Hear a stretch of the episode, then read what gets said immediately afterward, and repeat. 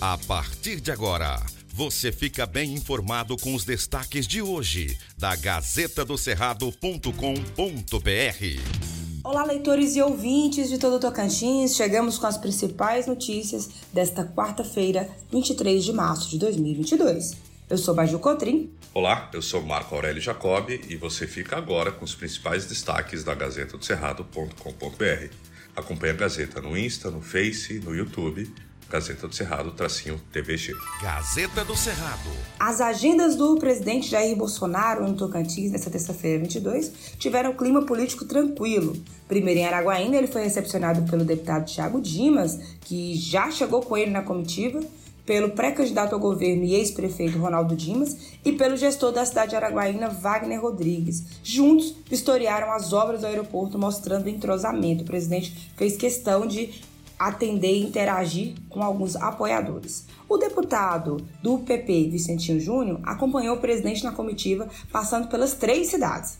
Em Xambioá, estavam aguardando a comitiva o líder no Congresso, Eduardo Gomes, os deputados Carlos Gaguinho e Osíris Damaso, de estadual a deputada que representa a cidade, Luana Ribeiro. No meio da plateia estavam dezenas de prefeitos de várias regiões para prestigiar o presidente. Ainda em Xambioá, além da prefeita Patrícia Evelyn, apenas o senador Eduardo Gomes falou dentre os políticos do estado, mas ele fez questão de citar o nome de todos os presentes e exaltar o trabalho da bancada federal, bem como os recursos para a construção da ponte. Em Porto, se juntaram na recepção a presidente, a deputada federal a professora Dorinha, o governador Vanderlei Barbosa e ainda o senador Irajá, na cidade, falaram apenas de políticos locais, o prefeito Rony Von e o governador. Todos tiraram fotos com Bolsonaro e o recepcionaram com cordialidade. A passagem do presidente marcou aí o dia no Tocantins e mostrou também que ele tem apoiadores em várias correntes políticas do estado. Veja mais detalhes e a cobertura especial da Gazeta. Gazeta do Cerrado. Perigo. Nesta terça-feira, por volta do meio-dia, um caminhão carregado com quase 60 mil litros de óleo diesel tombou na TO 080 entre Palmas e Paraíso, do Tocantins.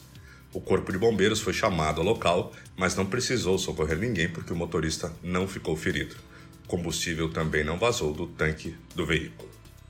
De acordo com o condutor, ele saiu da pista após ser fechado por outra carreta na rodovia e por isso acabou tombando. Por segurança, os bombeiros desligaram o cabo da bateria do caminhão. A carga seria levada para Formoso, Araguaia, no sul do estado. A empresa dona do caminhão deverá providenciar a remoção e não foi constatado risco de incêndio no local.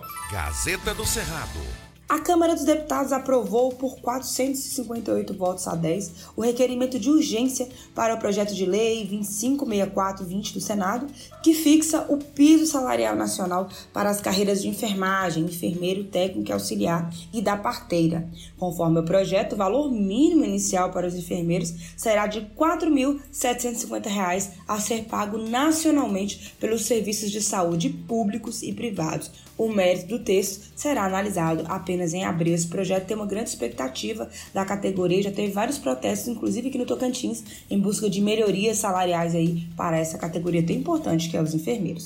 Gazeta do Cerrado. A Secretaria de Estado da Educação, SEDUC, em audiência extrajudicial com o Ministério Público do Tocantins, se comprometeu a fornecer, até 12 de abril, informações a respeito do concurso público para cargos na pasta notadamente em relação à quantidade de vagas e o cronograma para a realização do certame.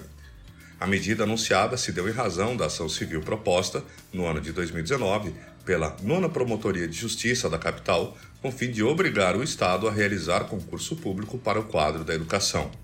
O último concurso para o magistério ocorreu há quase 12 anos e, em virtude disso e do quantitativo de afastamentos, há déficits de profissionais na carreira e, consequentemente, um número excessivo de contratos temporários. Veja todos os detalhes na Gazeta do Cerrado. Gazeta do Cerrado.